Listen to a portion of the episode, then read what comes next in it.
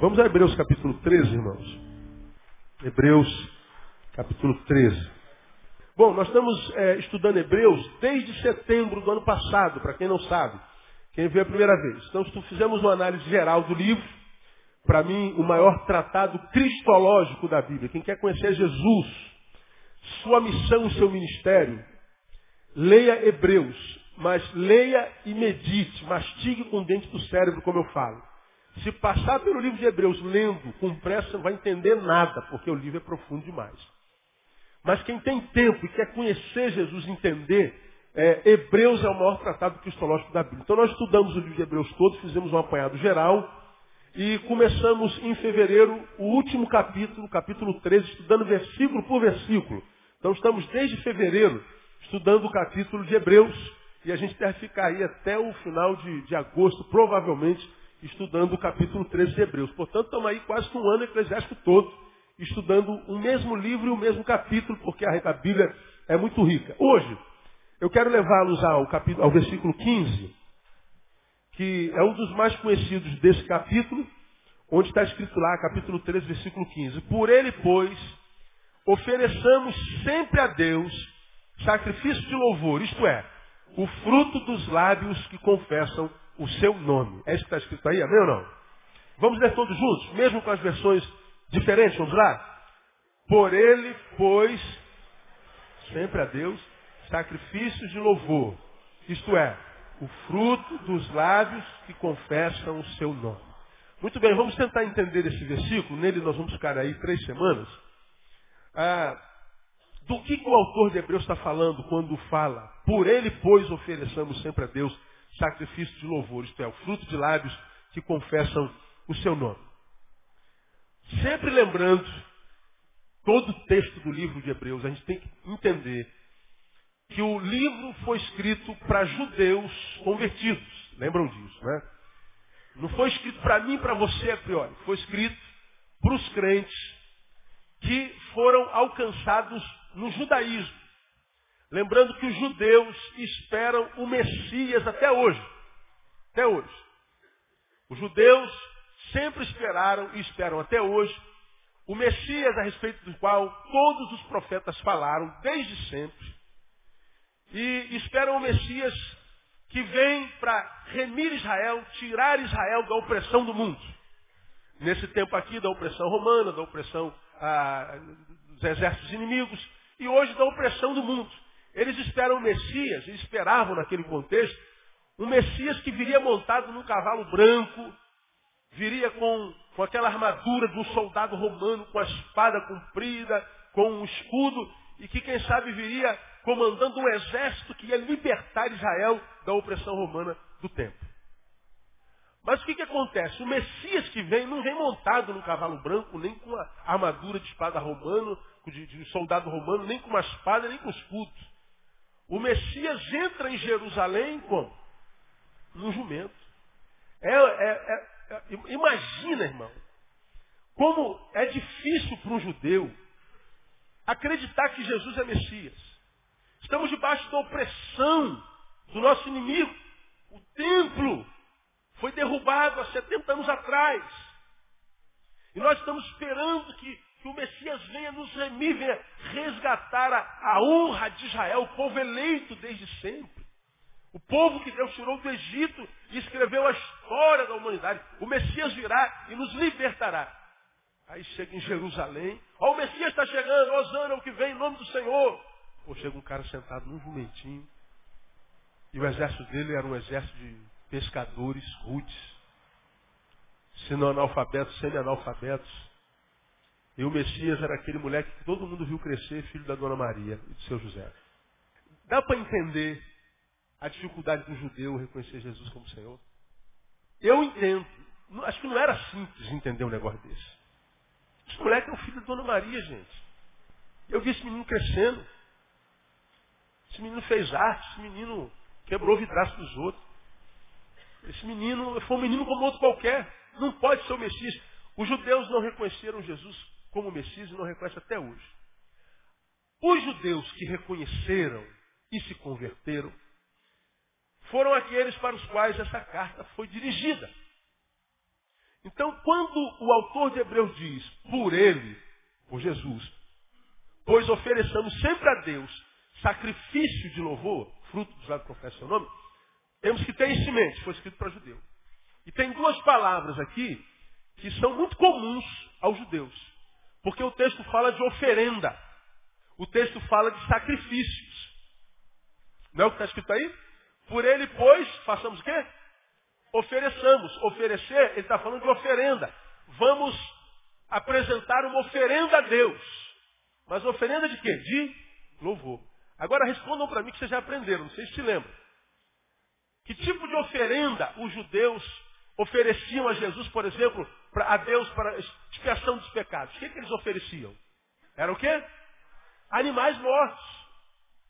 Era a morte de um bezerro, a morte de um touro, a morte de um cordeiro. E o sangue era derramado como oblação. A carne era queimada fora do arraial, como está aí nos versículos anteriores que estudamos algumas quartas-feiras atrás. Então, toda vez que um judeu pensava louvor e oferenda a Deus, oferta a Deus era pegar o melhor animal do seu rebanho, matar, degolar e ofertar ao Senhor. Vem o autor de Hebreus e fala assim, ó, vamos fazer oferenda ao Senhor? Vamos! Na cabeça do judeu, vamos pegar lá um bezerrinho. Não, não, não, peraí. Mudou agora. Nós vamos ofertar nosso louvor. Nós vamos fazer um sacrifício ao Senhor. Ah, então agora é o bezerrinho. Não, não, também não é bezerrinho, não. É, o sacrifício é dos lábios que confessam o nome. Agora ponha-se no lugar do judeu e veja se o judeu tem como entender esse tipo de oferenda e de sacrifício. Não tem. Imagina o cara que está numa religião ritualista, só você ler o livro de Levítico, você vai entender, tudo era rito, tudo era lei, tudo tinha que espiar. Se a mulher sentasse nesse banco menstruada, esse banco estava imundo por sete dias. Tinha que purificar o banco e a mulher. E quem sentou no lugar dela no dia seguinte?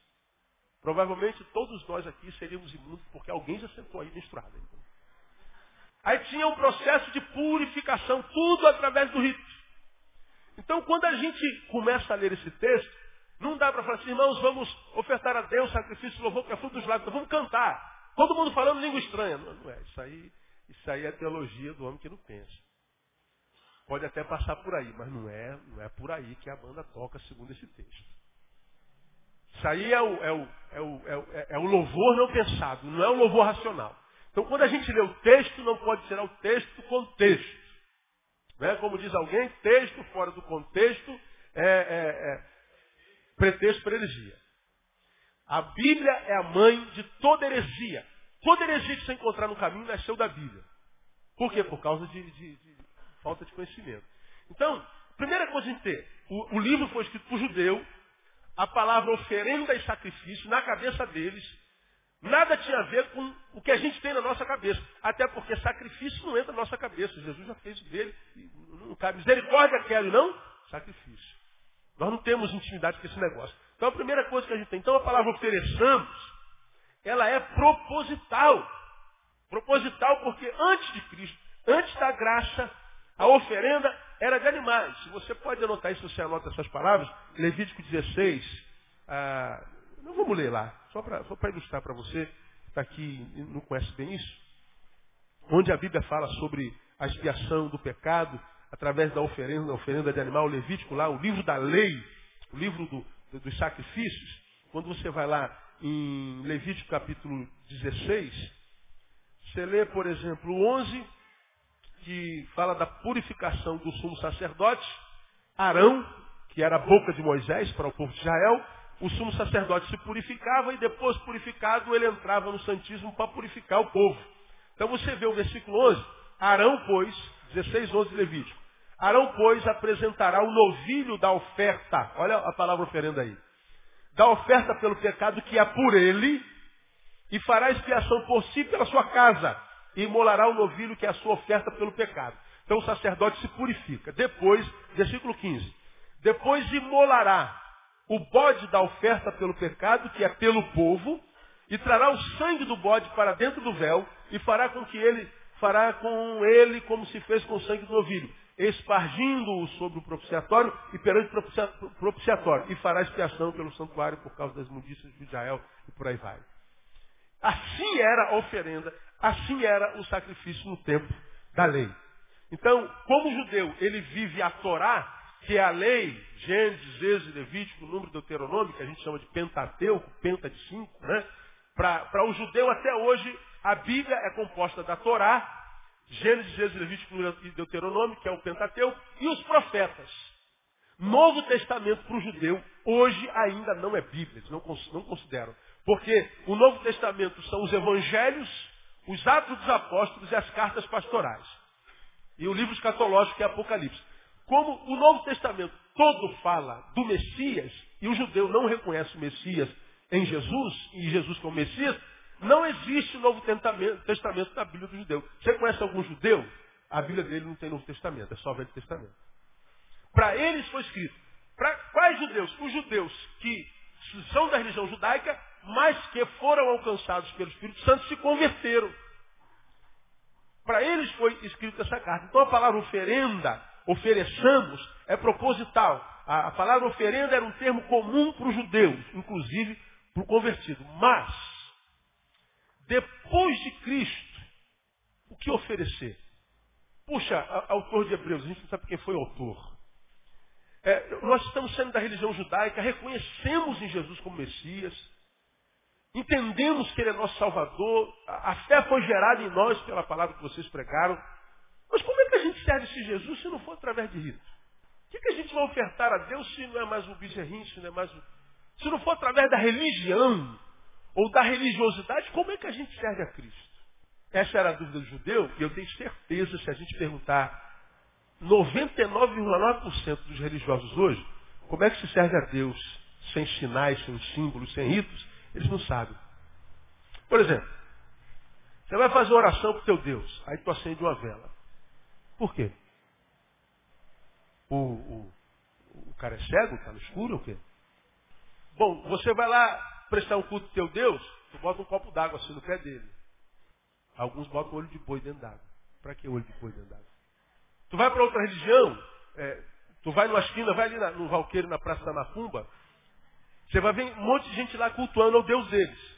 Aí o cara, o cara põe lá, eu não estou não tô criticando, eu estou constatando, estou perguntando, a gente vai, vai, vai evoluindo no, no pensamento. Ele bota um frango, bota uma farofa e bota uma cachaça. Para quê? O, o Deus dele bebe a cachaça? Come frango? Come farofa? Quem é que bebe a cachaça? Mendigo. Mas por que, que tem que botar aquele negócio lá? Por que, que a gente passa sempre pelo rito, pela prática? No cristianismo, não tem lá os santos na parede, não tem a água, o copo, não tem terço. Aqui também nós temos os nossos, sei lá. O que a gente tem de rito aqui? É complicado, mas mas procurar acha. Tem também. Como que a gente serve a Deus se não for através de... Então, tem, tem as datas santas. Então, quando chega na Páscoa, que é uma, uma, uma festa cristã, a gente vê o pessoal se lanhando com, com chicotes e arrancando sangue das, das costas. Você vê como na, na Tailândia, pessoas se crucificando e a, a, a, mídia diz assim, a fé do povo é expressa através do sacrifício. É fé, é sacrifício. É esse sacrifício que Jesus quer de nós. Ah, na cabeça do judeu, dizer que agora a gente não passa mais pelo cordeiro, a gente não observa mais as festas, como a, a, o dia de Pentecoste, a gente não observa mais a festa das luas novas, a gente não observa mais a festa dos pães ázimos, a gente não observa, observa mais o calendário judaico. Agora não é mais através do rito, do rito. Não é mais através do cerimonialismo. Então imagina, poxa, como é essa nova, essa nova forma de adorar a Deus, a gente não sabe. E eles não sabiam mesmo, não tinham como saber. Por isso que o autor de Hebreus está doutrinando aqui nesse versículo. Como a palavra de Deus é, é a mesma ontem, hoje será eternamente, passarão os céus e a terra, mas a minha palavra permanece para sempre. Saber isso é importante para hoje, porque a maioria dos crentes, ou a maioria dos religiosos, só consegue se relacionar a Deus através do rito, através da religião, através de um sacerdote humano, do pastor, do apóstolo, do padre, do, do rabino, do pai santo. Como se nós fôssemos, de fato, como era no Velho Testamento, o porta-voz entre o povo e Deus, e nós não somos. No tempo da graça, nós não somos os brahmanes e vocês não são os Dalits. Vocês não são inferiores e nós não somos superiores. Amém ou amém? Você que dá um glória a Deus bem forte aí. É verdade. Porque não é o que a gente vê hoje. O que a gente vê hoje é o seguinte, o apóstolo está na cidade, corramos para lá. E você vê aquele fenômeno. As pessoas estão aqui, né? Tudo com a fotozinha, com carteirinha de trabalho, tudo querendo tirar alguma coisa de Deus. E o apóstolo está aqui andando no púlpito e as pessoas estão passando. Porque o suor do apóstolo, a, a roupa do apóstolo cura. E o pior, o apóstolo deixa, ele alimenta esse negócio. Como se nós, os, os, que, os que labutam na, na pregação do Evangelho, fôssemos uma casta superior. Como se você dependesse de mim. Isso é o, a respeito do que a Bíblia fala. Não, não é mais através do rito, não é mais através do cerimonialismo. Agora o negócio é diferente. Percebam que o capítulo 9, volta aí a Hebreus, estamos em Hebreus de novo. O Hebreus capítulo 9, de 11 a 14, portanto, antes de falar, por ele, pois, ofereçamos sacrifício de louvor, sempre, no capítulo 9 ele já tinha falado com eles o seguinte, nós lemos isso aqui em algumas aulas atrás, é, 9 e 11. Mas Cristo, tendo vindo como sumo sacerdote dos bens realizados, por meio do maior e mais perfeito tabernáculo, e não pelo sangue de bodes e novilhos, mas por seu próprio sangue, entrou uma vez por todas no santo lugar, havendo obtido eterna redenção. Porque se a expressão do sangue de bodes e de touros e das cinzas de uma novilha santifica os contaminados, quanto mais a purificação da é, quanto purificação da carne, quanto mais o sangue de Cristo, que pelo Espírito Eterno se ofereceu a si mesmo maculado a Deus, purificará das obras mortas a vossa consciência para servirdes ao Deus vivo. O, o, autor de Hebreus, o mesmo que diz que a gente tem que oferecer a Deus sacrifício louvor por Jesus, diz que Jesus anulou o pacto levítico. Agora é o seguinte, é, boi não é mais para matar, para oferecer a Deus. Boi agora mate e coma. Cai de boca na picanha. Pega a rabada dele, faz uma rabada gostosa. Deus não precisa mais de carne. Pega a ovelhinha, tira o lã dela e alimente-se, cubra-se, aquente, aquente-se através dela. Deixa os bichinhos viver. Vive em comunhão com os bichos. Porque Jesus fez o sacrifício eterno. Acabou. O final. Mais adiante no capítulo 10, você vê o autor depois de falar que a lei não pode é, purificar nada. No versículo 4, 10, 4, ele diz assim, ó, porque é impossível que o que leia para mim, amado? O sangue de touro e de bodes tire pecado. Acabou. Só que até Cristo a religião judaica ensinava, e a lei levítica da Torá ensinava que era o Godim, mas Jesus terminou com esse negócio. Ele é o Cordeiro de Deus que tira o pecado do mundo. De modo que não precisa mais matar boi nem matar bicho. Não é mais. Acabou. Lembra que o judeu não entendia assim. Portanto, o que está acontecendo aqui? Pensa comigo. O autor de Hebreus, iluminado pelo Espírito Santo, está fazendo uma desconstrução na cabeça do judeu. Está transformando o odre velho em odre o quê? Novo, para derramar o quê? O vinho novo. Não se deita vinho novo sobre odre velho. Você vê que ele está dizendo, olha, touro de bode não pode mais, acabou, tá? a palavra de Deus não pode purificar. Jesus fez sacrifício total. Aí, ainda no capítulo 10, ele, ele, ele, ele lhes ensina fazendo um desafio. Olha lá no versículo 19. Tendo, pois, irmãos, ousadia para entrarmos no santíssimo lugar pelo sangue de Jesus, como? Pelo caminho que ele nos inaugurou. Como que ele fala desse caminho aí? Caminho novo e vivo através do véu, isto é, da sua carne. Então, raciocina comigo de novo. Tendo, pois, irmãos, ousadia para entrar aonde? Está escrito no versículo 19? no Santíssimo Lugar, no Santo Lugar. Lembra quem é que entrava no Santo Lugar? Que o, o templo, ele tinha o átrio, que era o que era, era o terreno, era o quintal. Tinha o Santo Lugar. Tinha uma, uma, uma, uma cortina que impedia do povo entrar no Santo Lugar. Aqui entravam os sacerdotes, e aqui tinha uma outra cortina E aqui no Santíssimo Lugar, só quem entrava era o sumo sacerdote, que imolava o cordeiro, derramava o sangue e pedia perdão pelo pecado dos homens. Aí vem o autor de Hebreus, no versículo 19, assim, tendo, pois, irmãos, ousadia para entrar no Santíssimo Lugar. Ou seja, agora vocês podem entrar onde até então só os sumos sacerdotes entravam. Em Jesus não existe mais castas, todos são iguais. Vocês agora têm acesso ao Santíssimo Lugar. Vocês têm acesso à comunhão do Espírito Santo em Deus. Acabou, não tem mais véu no templo. Tanto é que quando Jesus morreu, diz o texto lá em Mateus, que o véu do templo se rasgou do alto a baixo.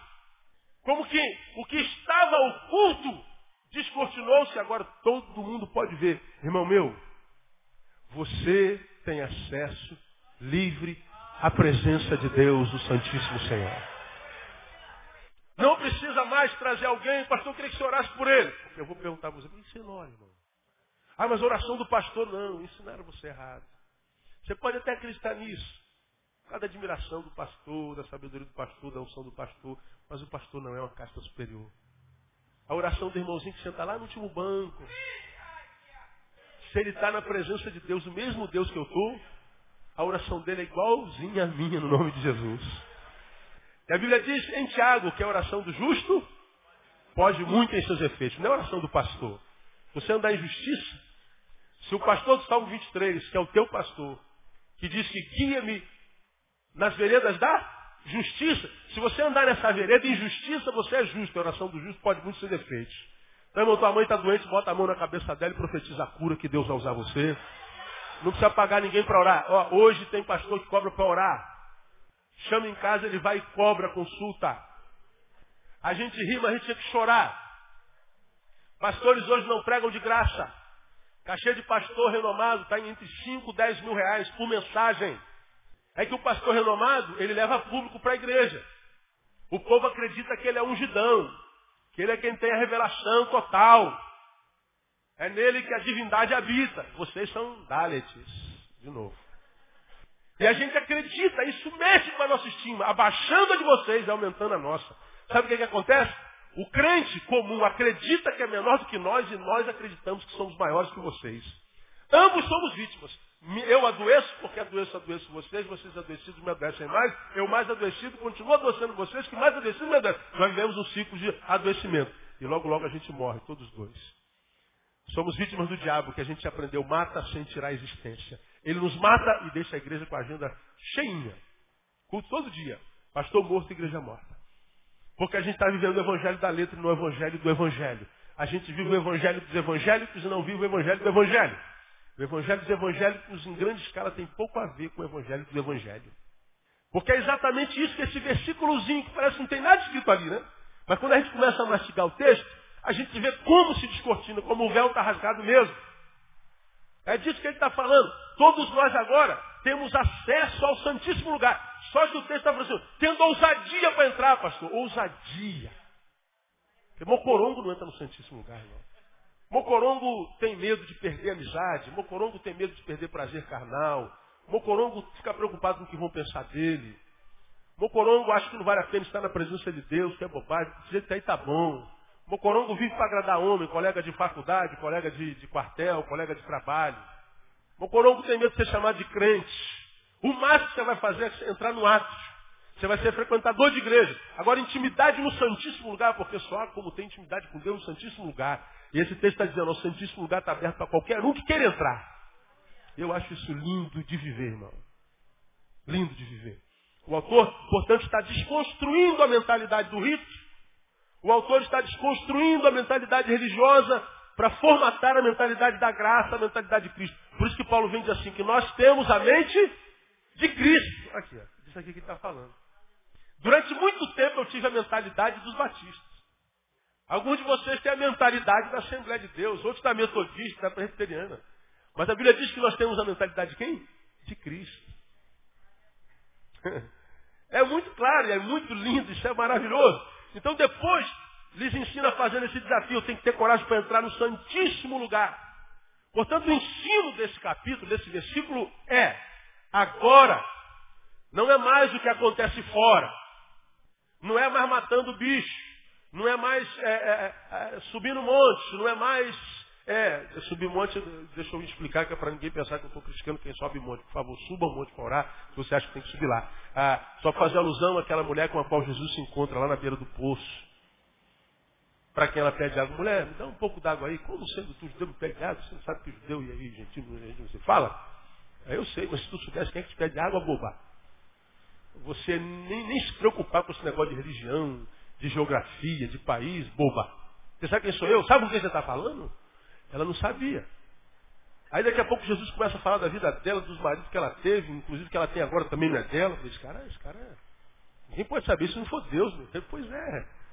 Eu sou a água da vida. Se você me der dessa água, eu vou ter fome daqui sede daqui a pouco. Mas se eu te der da minha água, você não tem sede nunca mais. Eu não estou nem se você é judeu, se você é brasileira, se é francesa, se é preta, se é branca, se é analfabeta, se é doutora. Eu sou água para qualquer um, qualquer um que tenha sede. Aí Jesus continua batendo papo com aquela mulher, como os nossos pais nos ensinaram. Que é, era aquele monte que a gente adora. Não, que monte, meu filho. Se existe um lugar para adorar, não é no monte. No Monte Santo. Se existe um lugar é Jerusalém, mas eu vou te dizer uma coisa. Chegou uma hora que nem no monte, nem em Jerusalém. Por uma simples razão. Porque Deus é Espírito. E importa que os que o adoram, o adorem em Espírito em verdade. O que Jesus está dizendo não é mais o que acontece lá de fora, não é monte, não é geografia, não é Jerusalém. Não é morte de cabrito, morte de bezerro. Não é terno e gravata ou camiseta, calçadinhos ou calça tergal. Não é sapato Vulcabras ou seja lá o que, tênis Nike. Não tem nada a ver mais com forma, não tem mais a ver com o exterior. Agora é mais do lado de fora, do lado de dentro. É isso que o autor está dizendo lá para os judeus.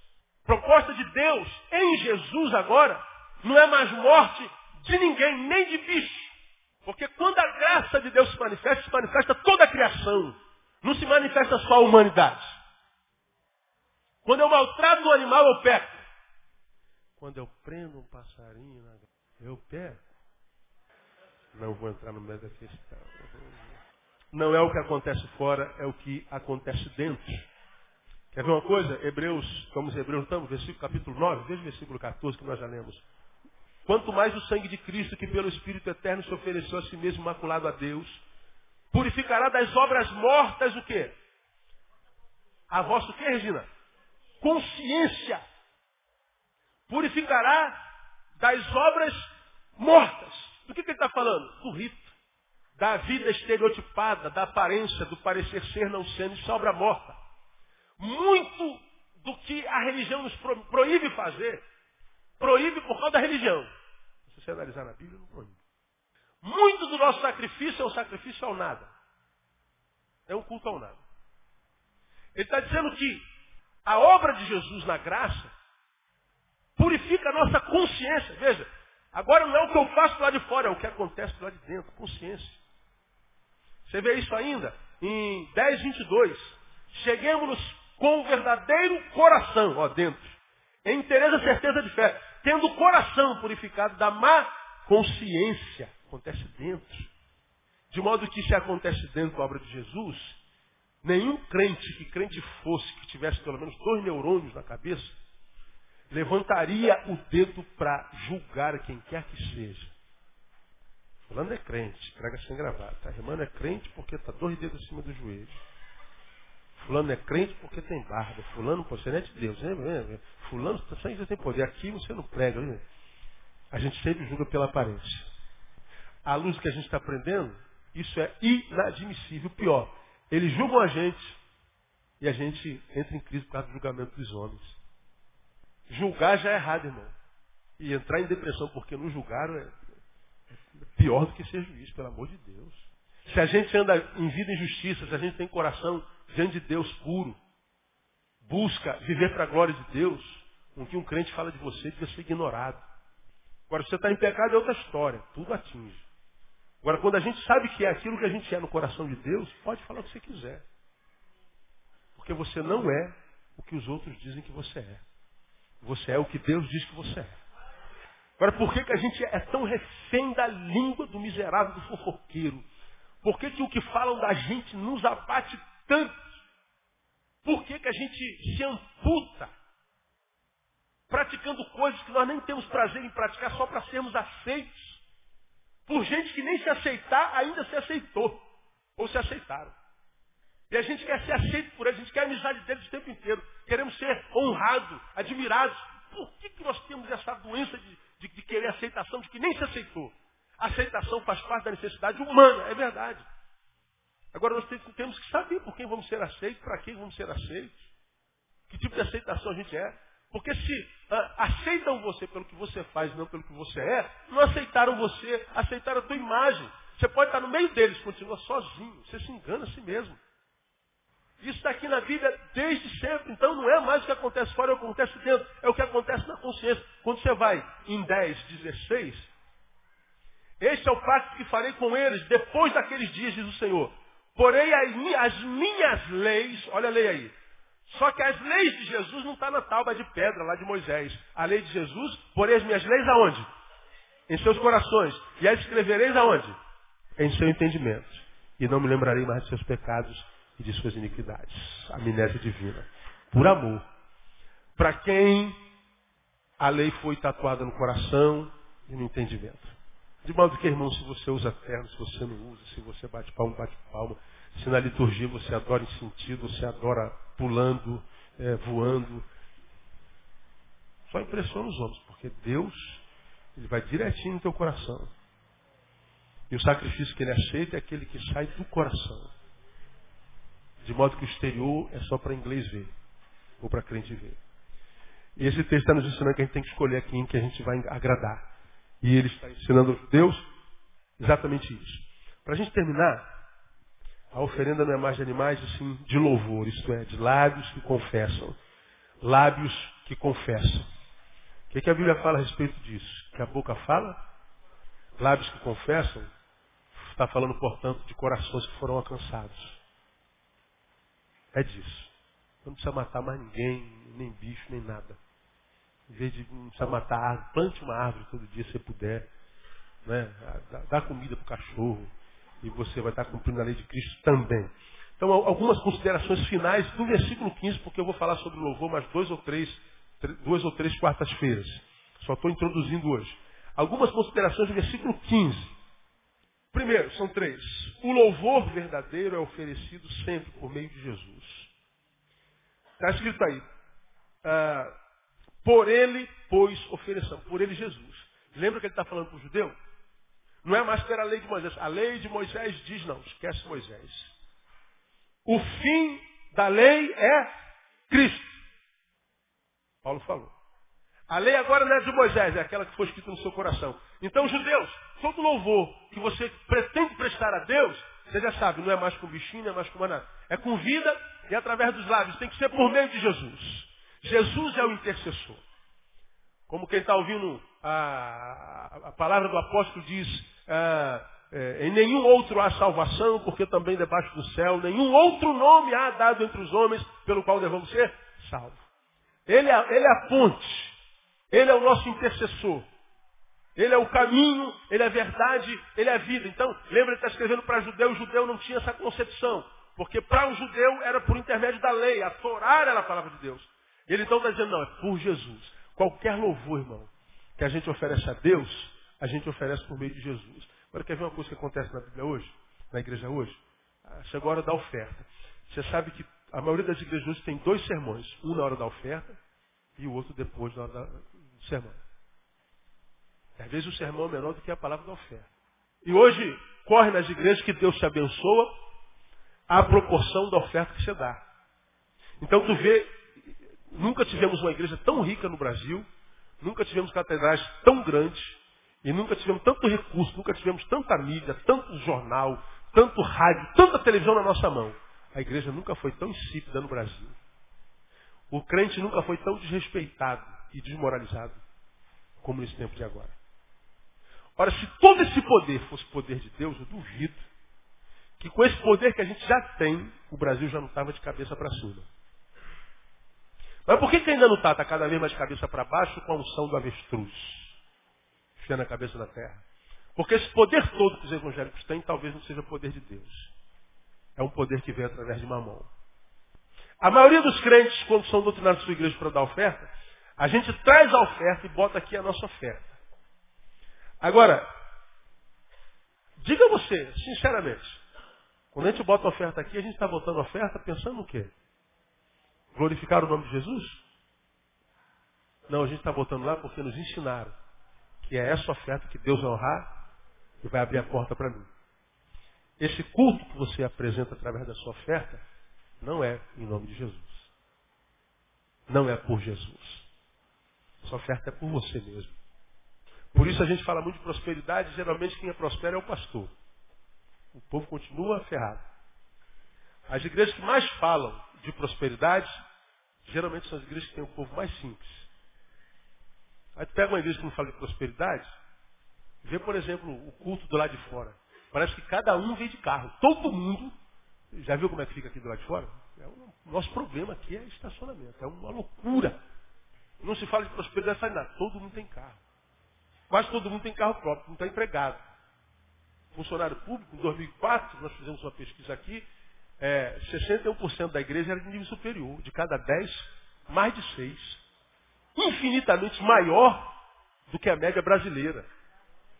Nós estamos num subúrbio em frente a uma favela. Isso é graça de Deus ou não é? Estudar nesse país é difícil. Passar em vestibular você passa. Consegue pagar a universidade? Passa para Gama Filho. Faz medicina Gama Filho. Quem pode? Só se for graça de Deus. Agora, usa, usa o teu cérebro, porque o Evangelho não tira o cérebro do ser humano, pelo contrário, potencializa. Né? Tira o teu cérebro, analisa a, o evangelicalismo brasileiro, seja um pesquisador, um estudioso, e analisa as que estão mergulhadas na prosperidade. Dá uma olhadinha ao redor e vê a membresia. Sabe por quê? Não é por intermédio de Jesus. Quer comamos, quer bebamos, quer façamos qualquer, quaisquer outra coisa. O que, que diz o texto? Façamos para a glória de Deus. Tua oferta é para a glória de Deus? Não. Então guarda, irmão. Toma uma sopa na cantina. Você está investindo melhor o seu dinheiro. Aí alguém diz, mas pastor, Neil, o senhor perde dinheiro assim. Não, não perco não. Porque o dinheiro que não vem assim não é dinheiro. Isso Deus não recebe. Agora, o dinheiro que vem com amor, Deus ama não ao quem dá, mas quem dá com alegria. O dinheiro que vem batizado pela alegria, ele multiplica. E nunca falta. Deus nunca permitiu que nenhum plano pelo menos dessa igreja, fosse frustrado por causa de recursos. Você pode dizer glória a Deus aí, irmão? Deus conhece os corações. Todo louvor tem que ser por intermédio de Jesus. Senão é sino que retine, irmão. Então ninguém é enganado porque é, não quer. É enganado porque quer. Tem preguiça de ler a Bíblia, de, de, de, de estudar, de mastigar com dentro do cérebro, de buscar. E perceber que a Bíblia ela não é para ser lida, é para ser examinada. Examinais as Escrituras. Examinar é diferente. Quando você anda no gabinete médico, ele marcou a consulta lá no, na, na, na, saúde pública, vai marcar, vai lá hoje para marcar para ser atendido em dezembro. Aí tu espera até dezembro. Quando chega em dezembro, o médico, o que, que, que, você tem, senhora? Ah, senhor, eu estou com uma dor aqui no coração e eu tenho sentido mal desde, desde, desde julho, quando eu marquei lá. Aí o médico fala assim, é gases, toma não sei o que, vai comer. Próximo. Você sai do, do, do gabinete médico irado. Por que, que você sai irado? Porque o médico não te examinou.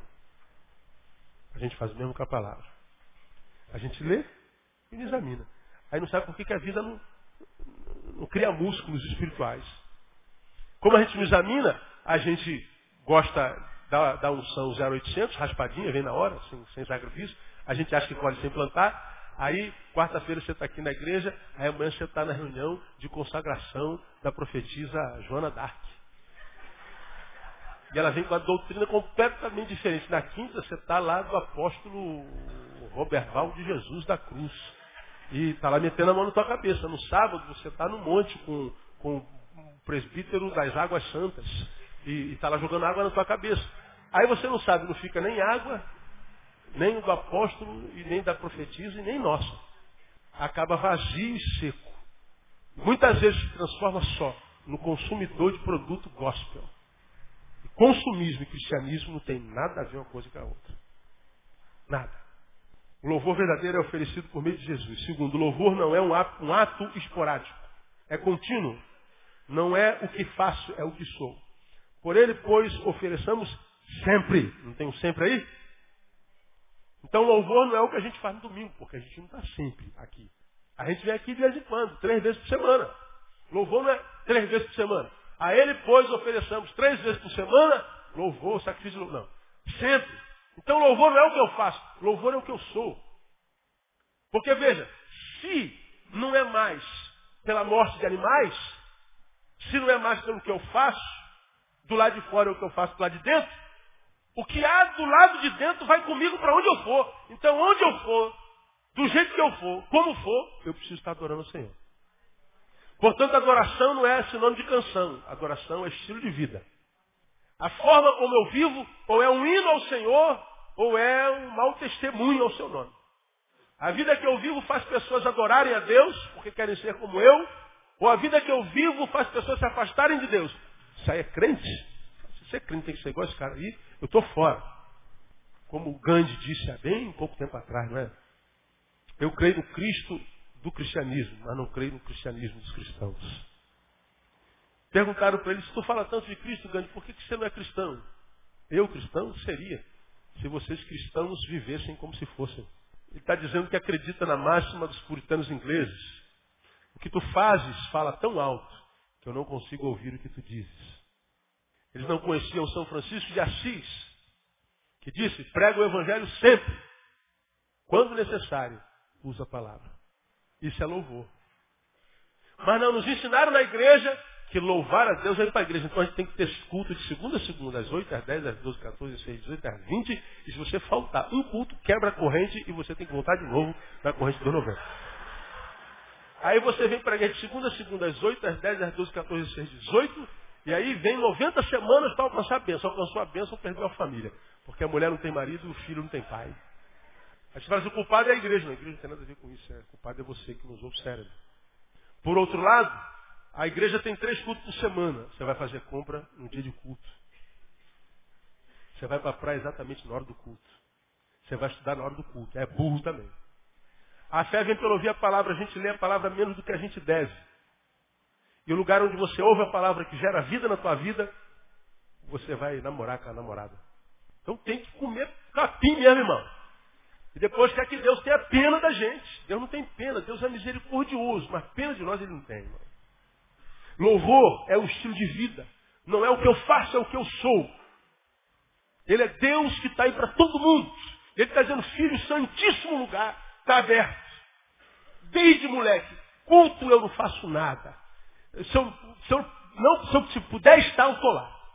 Se eu puder cancelar para estar em outro lugar, ah, mas não tem nada a ver com a igreja. Pois é, não tem nada a ver com a igreja, mas tem alguma coisa a ver com a igreja. Agora, como a gente vê a igreja tão pouco, para que a gente tenha tempo em casa, tempo para nós, tempo para lazer, tempo para sorrir, tempo para lavar o carro, tempo para ir para o cinema. Quando for tempo de Deus, em comunhão com os irmãos, a gente ouve a palavra, vem para a palavra, mané. Termino. O louvor é mais do que música, som, portanto. É discipulado. Porque ele está dizendo, ofereçamos, pois, sacrifício de louvor. O que é sacrifício de louvor? Fruto dos lábios que confessam. Não é lábios que cantam. Também cantam. Mas confessar Confissão é confessar Jesus como Salvador e como Senhor. Portanto, quem confessa Jesus como Senhor é discípulo de Jesus. Portanto, louvor tem a ver com discipulado. Discipulado tem a ver com obediência. Sacrifício do louvor é obedecer a sua palavra. É obedecer aos ensinamentos do Mestre. É fazer valer a pena o sacrifício dele na cruz do Calvário. Uma vez que ele morreu a nossa morte, a gente vai viver a vida dele e viver para a glória dele. É viver uma vida que não seja como carregar o martelo que prega o cravo na mão dele todo dia. É viver uma vida que não transforme a gente em Jerusalém. Porque quando ele foi para Belém para nascer, todos fecharam a porta para Maria, para José e para Jesus. Ele teve que nascer numa cocheira. Ou seja, o Messias vai agir de qualquer jeito. Mesmo que seja uma cocheira. Porque ele quer habitar nas casas. E a casa de Deus somos nós. Nosso corpo é o templo do Espírito Santo de Deus. Esse que estou à porta e bato. Ele está querendo morar dentro da gente o tempo inteiro. Ele não pode morar na casa suja. Então louvor tem a ver com obediência. Tem a ver com o que eu faço quando não tem ninguém olhando para mim. E aí se a gente valoriza isso, pronto, irmão. Como eu digo sempre, a gente está de posse da unção do seu boneco, né? Só para a galera. E, e, e celebrar a vida. Celebrar a vida. Sem peso. Porque o fardo de Jesus é leve, irmão. O seu jugo é suave.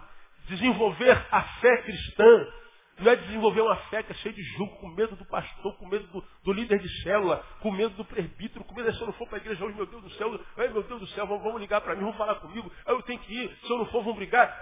Eu encontro gente apavorada com a igreja, com o pastor, com, a, com, a, com o líder. Com... Meu Deus, que evangelho é esse? Então, o evangelho do Senhor é light, irmão. É tudo diet, não engorda, não é peso, é tudo tranquilo. Porque o sacrifício Jesus já pagou na cruz do Calvário. O teu escrito de dívida foi apagado, você não deve mais nada.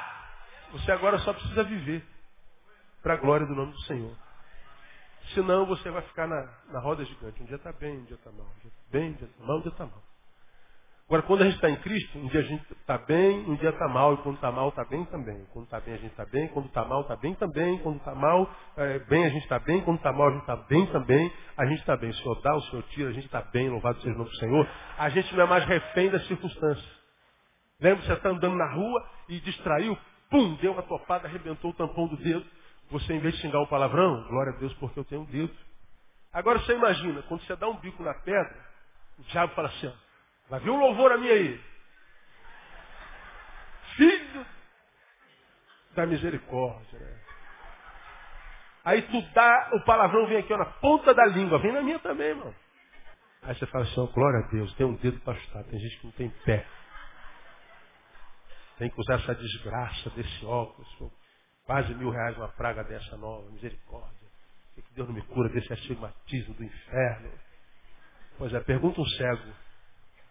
Se astigmatismo fosse o problema dele, se ele não estaria dando culto de ação de graça todo dia. Pergunta um cego. Você que está andando a pé reclamando a vida inteira. Consigo comprar uma, uma merda de um carro. Consigo comprar. Meu vizinho que é bate corimba lá, satanista tem carro, e eu estou aqui andando a pé. Desgraça, não aguento mais andar a pé. Pois é. Diga que é uma desgraça andar a pé para quem está na cadeira de roda. Diga isso para ele. Estou gorda, feito uma porca, quero morrer. Quero morrer, me mata, me leva, Deus. Aí eu falo, eu queria ser Deus que eu levava mesmo, irmão, eu levava. Deus é tão misericordioso. Eu diria para você, ó, sobe no avião, vai para a Etiópia, irmã, para o Sudão. Fala assim, ó, viu como eu sou uma desgraçada, irmãs sudanesas, irmãs etíopes, veja como eu sou uma desgraçada, sou uma gorda. Como é que você ia morrer de vergonha? Você pode até querer ser esbelta, mas não pode fazer da gordura uma razão para ser infeliz. Porque maldição ou bênção depende do ponto de vista, do ponto de intimidade que nós temos com Deus no caminho. Porque se o apóstolo diz lá em tudo dá graças, esse cara não pode ser retardado. Tem como dar graça em tudo. Questão de análise. Perdi o emprego, pastor, tem que dar graça? Tem. Porque você é de Deus, sabe que mesmo sem emprego você não vai passar fome, dá glória. Pô, roubaram meu carro, pastor. Pô, você teve um carro, irmão. Você conseguiu comprar um carro, você andou de carro, tem gente que nunca entrou no carro. Quem te ajudou a comprar esse carro? Foi Deus, ele vai te ajudar a dar outro. Pastor, meu casamento acabou. Pois é, quanto tempo você foi casado? 20. Quantos anos você tem? 40. Então, você viveu 20 anos sem ela. E viveu 20, 20 anos com ela. Vai voltar ao estado original vai se adaptar. Porque Deus diz que Ele não permitiria que viesse uma aprovação sobre nós que seria maior do que aquela que a gente pudesse suportar. Se chegou até você, Deus está dizendo, você é maior, filho. Pastor, meu problema é enorme. Então Deus está dizendo que você é maior do que o teu problema. Se você é maior do que o teu problema e teu problema é enorme, veja o tamanho que Deus te vê. Você pode se ver uma formiga, mas Deus está te vendo um gigante, não está? Você prefere acreditar no teu diagnóstico ou no diagnóstico de Deus? Quem entendeu essa palavra, irmão? Então vive para a glória de Deus. Deus abençoe você.